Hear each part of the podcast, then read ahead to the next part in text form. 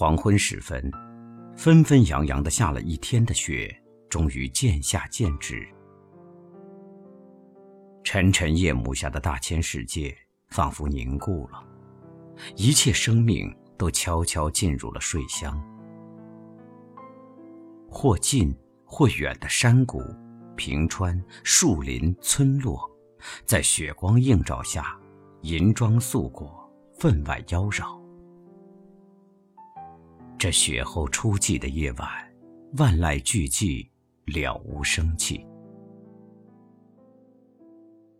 蓦地，从远处传来一阵凄厉的叫声，冲破这寒夜的寂静。这叫声如泣如诉，若怒若怨，听来令人毛骨悚然。啊，是那条被主人放逐的老狗。在村前的篱畔哀鸣，是在哀叹自己的身世，还是在倾诉人类的寡情呢？漫无涯际的旷野平畴，在白雪的覆压下蜷缩起身子，好像连挣扎一下都不情愿的样子。那遍地的萋萋芳草。匆匆来去的游蜂浪蝶，如今都藏匿的无迹可寻。只有那几棵百年老树，依旧伸展着秃枝，像是鬼影冲冲，又像那白骨森森，给雪后的夜色平添上几分悲凉、凄情。茫茫太空，默然无语地注视着下界。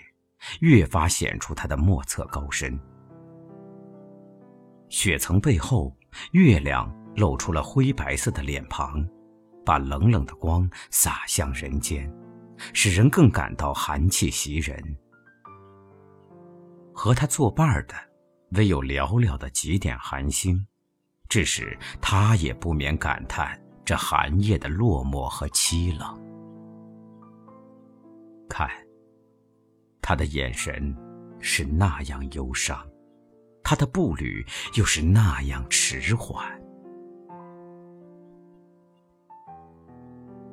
渐渐的，月儿终于到达它行程的终点，悄然隐没在旷野的边沿，剩下的只是一片青灰色的回光在天际荡漾。少顷。又见那神秘的鱼白色开始从东方蔓延，像撒开一幅轻柔的纱幕，笼罩住整个大地。寒意更浓了，枝头的积雪都已在不知不觉间凝成了水晶般的冰冷。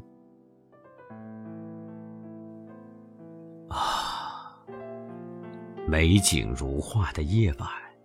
却是小鸟们恐怖站立、备受煎熬的时光。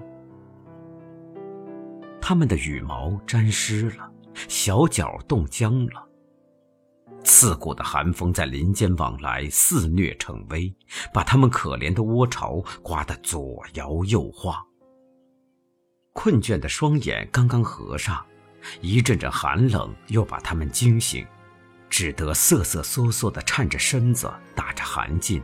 忧郁地注视着漫天洁白的原野，期待那漫漫未央的长夜早到尽头，换来一个充满希望之光的黎明。